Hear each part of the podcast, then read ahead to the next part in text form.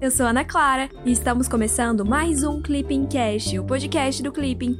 Meu papel aqui é trazer uma atualização rápida do que aconteceu na última semana e pode cair na prova do CACD, o concurso de admissão à carreira de diplomata. Agora me conta, você é CACDista? Estuda para o CACD ou pretende começar a estudar? Corre lá para o Clipping, acesse clippingcacd.com.br para ter acesso à plataforma mais completa de estudos para quem quer ser diplomata e começar a estudar para o concurso com autonomia e gastando muito pouco. Romeu, conta pra gente o que aconteceu nessa semana. Ei, Ana. Olá, pessoal, tudo bem? Meu nome é Romeu e eu tô aqui para ajudar a Ana nesse Clippingcast. O episódio dessa semana tá muito conflituoso, viu? Já vou adiantando. E, o que acontece é que na semana que passou, o que não faltou foi tensão entre os governos. Teve declaração de persona não grata a representantes da Venezuela pelo governo brasileiro, teve a suspensão de vistos a estudantes chineses pelos Estados Unidos, teve mais episódios violentos na fronteira entre a China e a Índia e teve novas dificuldades na negociação de um acordo pós-Brexit. Teve mais um punhado de coisa, mas vamos com calma. Juntos, a gente consegue cobrir tudo isso. Legal, agora vamos para o resumão dos dias 7 a 11 de setembro de 2020.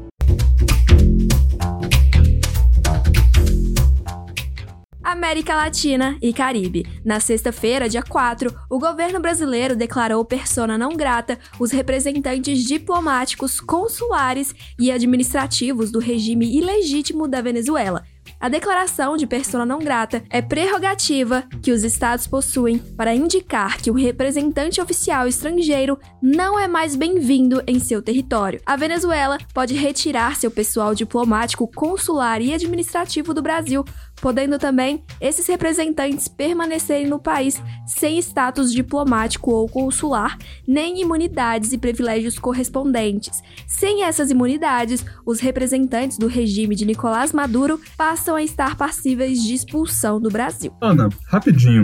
Deixa eu só aproveitar que você comentou aí esse fato né, da declaração de persona não grata para tentar relembrar um ponto importante do edital de direito, né, que tem a ver com a Convenção de Viena sobre Relações Diplomáticas, de 1961. De acordo com, esse, com essa convenção, é, o Estado tem o direito de declarar um membro de uma missão diplomática estrangeira como persona não grata ou não aceitável. Essa expressão, né, que vem do latim, como tá meio evidente, né, quer dizer que uma pessoa não é bem-vinda em um determinado país.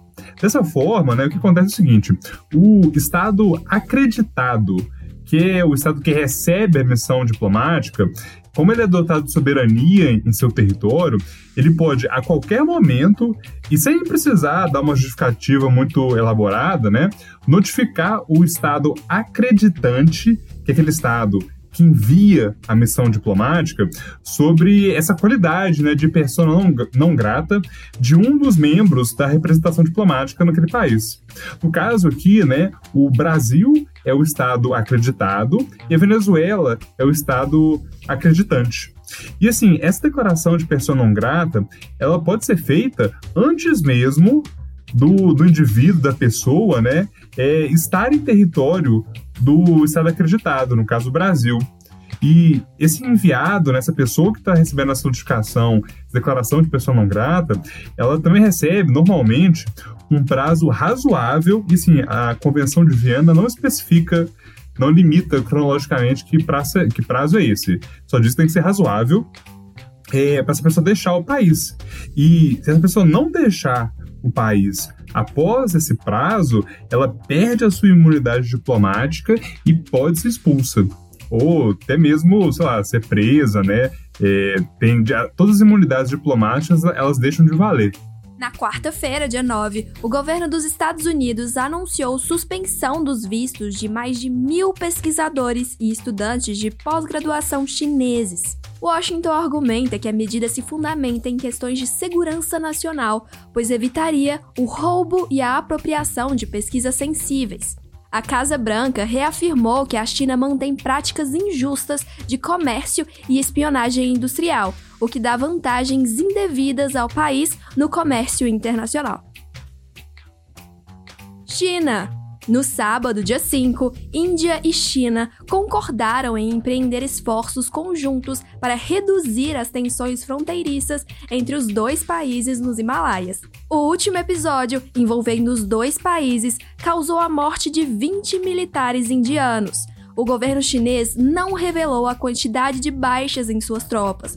Os dois países concordaram não tomar ações que aumentem as tensões, mas a China culpou a Índia pelo último confronto na fronteira sino-indiana. Na segunda-feira, dia 7, tropas chinesas e indianas voltaram a engajar-se em um confronto na fronteira, na região de Ladakh, dessa vez utilizando armas de fogo, o que tecnicamente violaria um cessar-fogo que vigora desde 1996. Há duas semanas, após 15 dias de instabilidade, a situação começou a piorar na área disputada. A presença militar dos dois países tem aumentado e exercícios militares são cada vez mais frequentes. Romeu, embora esses conflitos entre a China e a Índia tenham se intensificado recentemente, eles não são algo totalmente novo, não é? Inclusive já teve uma guerra entre os dois países. Ô, ô Ana, você está certíssima. Eu acho que, embora a gente consiga ver aí que realmente é, há uma intensificação dessas tensões, desses conflitos, eles não são novos, não, realmente. Né? Teve a Guerra Sino-Indiana na década de 1960. E, assim, é, é, vale lembrar, né, justamente aproveitando esse gancho, que a China e a Índia são separados né, pela cordilheira do, do Himalaia e tem esses dois países têm um histórico de conflitos militares em duas regiões específicas. Na Caxemira, que também é causa de tensão entre Índia e Paquistão, tá a região de Aksai Chin. Provavelmente eu estou pronunciando errado, tá? Por favor, pessoal que está escutando, relevem. E, enfim, essa região, né, ela é administrada pela Índia, a região de Aksai Chin.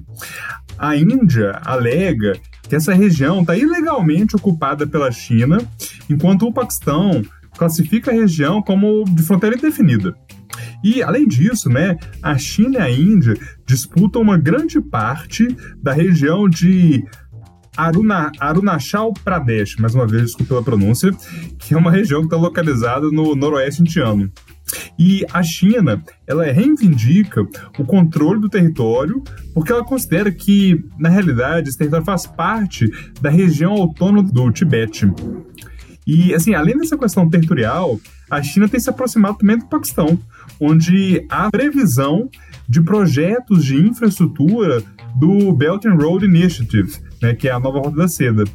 E essa aproximação com o grande rival regional da Índia acaba acentuando ainda mais essas tensões sino-indianas. União Europeia. Na terça-feira, dia 8, o Reino Unido informou à União Europeia que, se não houver progresso nas negociações comerciais entre as duas partes, o país começará a implementar as medidas necessárias para uma relação futura sem qualquer tipo de acordo. Na última rodada de negociações, uma nova disputa surgiu após a divulgação de um projeto de lei britânica que contraria pontos sensíveis negociados durante o Brexit. No caso de não se chegar a um acordo sobre a relação futura, as relações comerciais e financeiras entre o Reino Unido e a União Europeia ficarão sem um arcabouço normativo, passando a valer as normas da OMC para as relações comerciais. Atualmente, os principais entraves envolvem regras de auxílio estatal e de direitos de pesca. Para entender melhor o Brexit, é importante relembrar os principais marcos do processo de saída do Reino Unido da União Europeia junho de 2016. Consulta a população sobre a saída ou permanência do Reino Unido da União Europeia. A escolha foi pela saída, com 51,9% dos votos válidos. Após os resultados, o primeiro-ministro David Cameron, membro do Partido Conservador, pede demissão do cargo, pois defendia a permanência no bloco. Cameron é sucedido por Theresa May, do mesmo partido. Março de 2017. Theresa May aciona o artigo 50 do Tratado de Lisboa de 2009, que estabelece os procedimentos para conduzir as negociações de saída da União Europeia, oficializando intenções do Reino Unido de retirar-se do bloco europeu. Abril de 2019. Após a ativação do artigo 50, o Reino Unido teria dois anos para encerrar as negociações, até abril de 2019. Com a ausência de um acordo, esse prazo foi prorrogado ainda no mandato de May para 31 de outubro de 2019. Junho de 2019, Theresa May deixa o seu cargo após ter feito renúncia em maio daquele ano. May desgastou-se politicamente após ter sua proposta de acordo de saída negada três vezes no parlamento. Boris Johnson assume como primeiro-ministro do Reino Unido. Outubro de 2019, Boris Johnson renegocia o acordo de saída com a União Europeia que aceita uma nova extensão do Brexit para janeiro de 2020. Em outubro, fortalecido por uma vitória expressiva nas eleições nacionais, Johnson alcança a maioria necessária no parlamento para aprovar seu acordo com a União Europeia. E finalmente, janeiro de 2020, às 23 horas do dia 31 de janeiro de 2020, o Reino Unido retira-se da União Europeia oficialmente.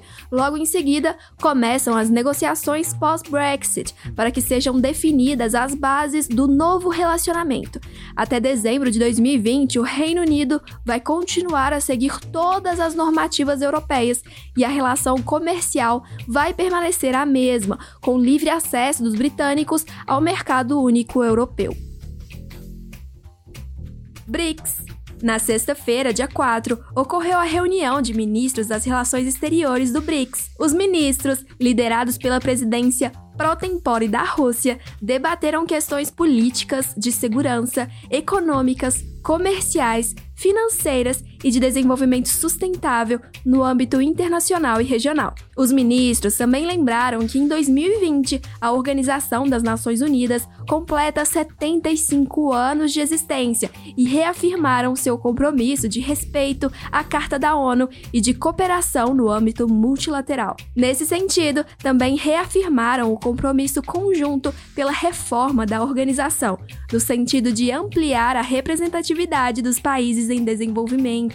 Além disso, os ministros enfatizaram o papel central da OMC na promoção da previsibilidade, estabilidade e segurança jurídica para o comércio internacional. Assim, ressaltaram a necessidade de reativar o mecanismo de solução de controvérsias da organização, que se encontra paralisado desde novembro de 2019.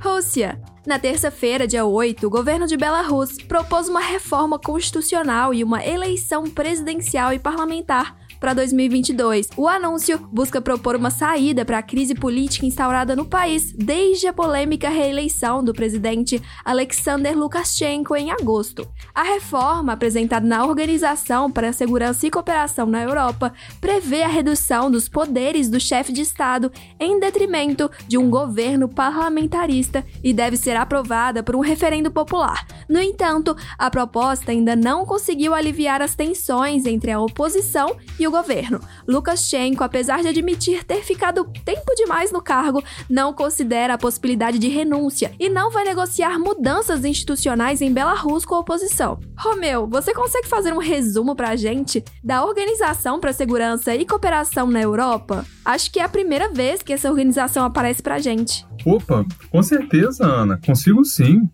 Inclusive, né, é uma ótima ideia tentar fazer um breve resumo da OSCE, porque já foi tema de prova de política internacional da primeira fase do CSD. Tem uma questão inteira já sobre essa organização internacional. Vamos lá, né? Vamos sem mais delongas, né?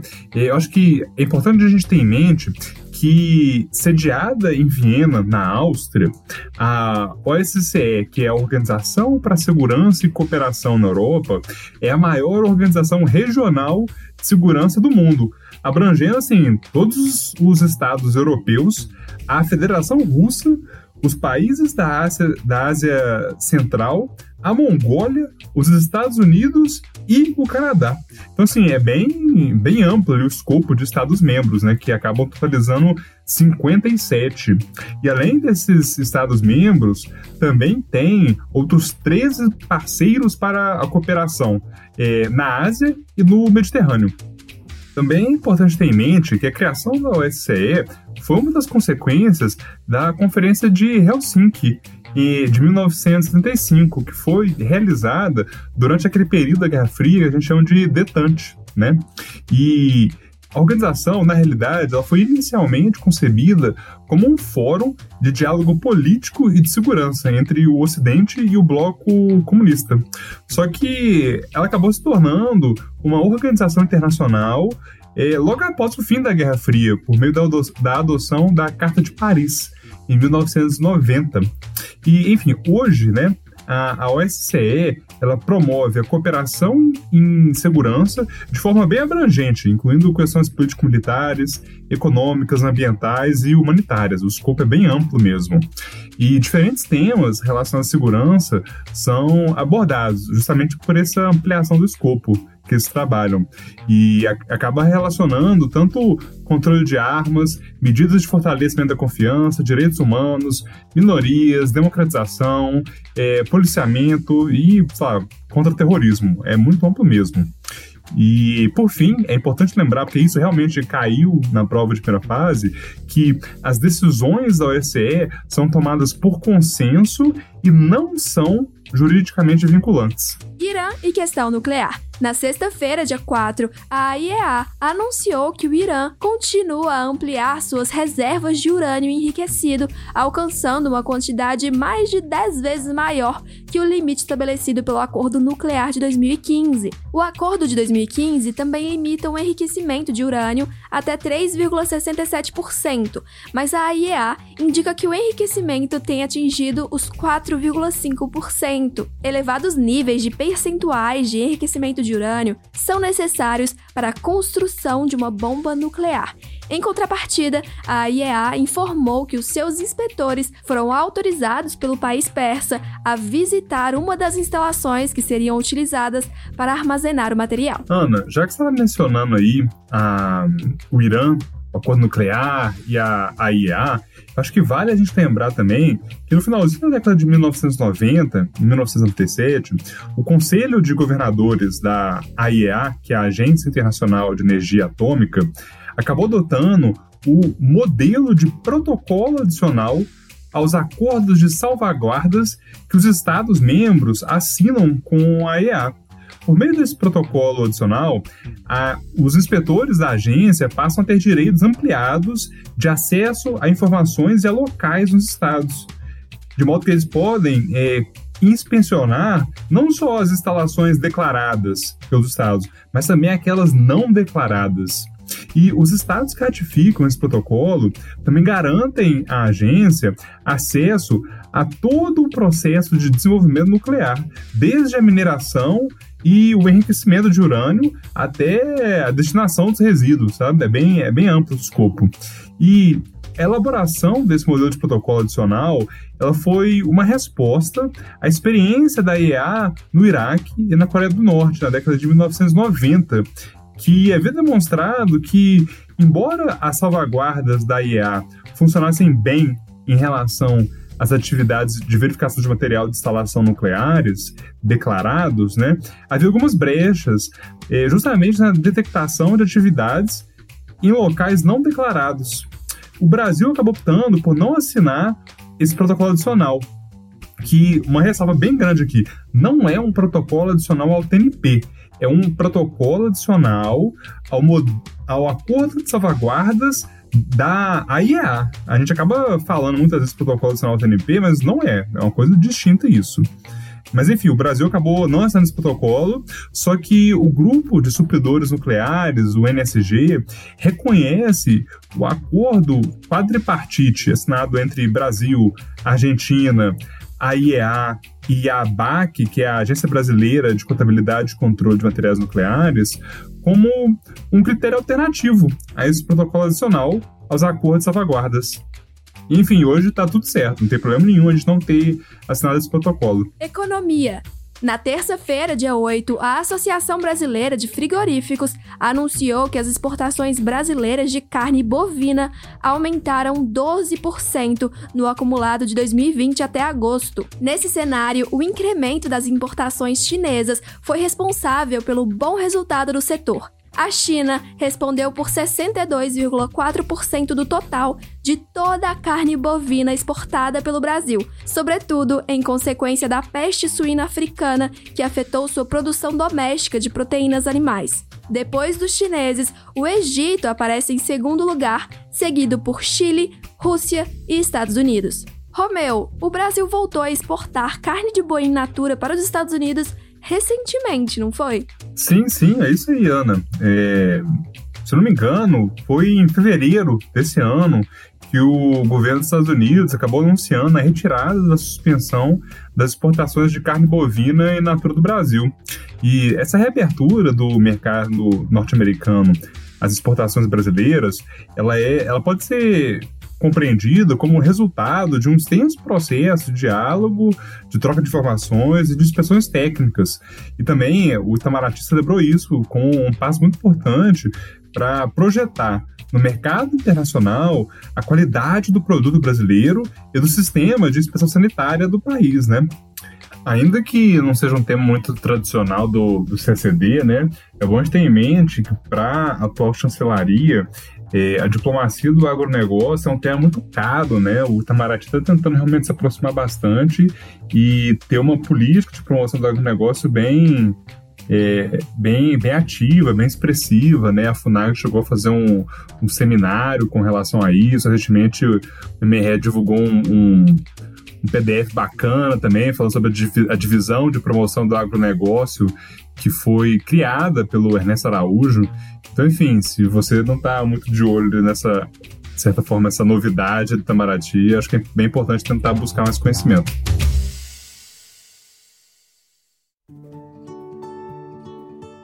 Chegamos ao fim do Clipping Cast com resumão da semana, dos dias 7 a 11 de setembro de 2020. Agora chegou a sua vez. Mande o seu feedback sobre o conteúdo do podcast pelo nosso Instagram, o arroba clipping_cacd. Além disso, vale compartilhar nas suas redes sociais a sua rotina de estudos no Clipping. Vamos adorar acompanhar tudo, viu? Até semana que vem. Tchau, tchau!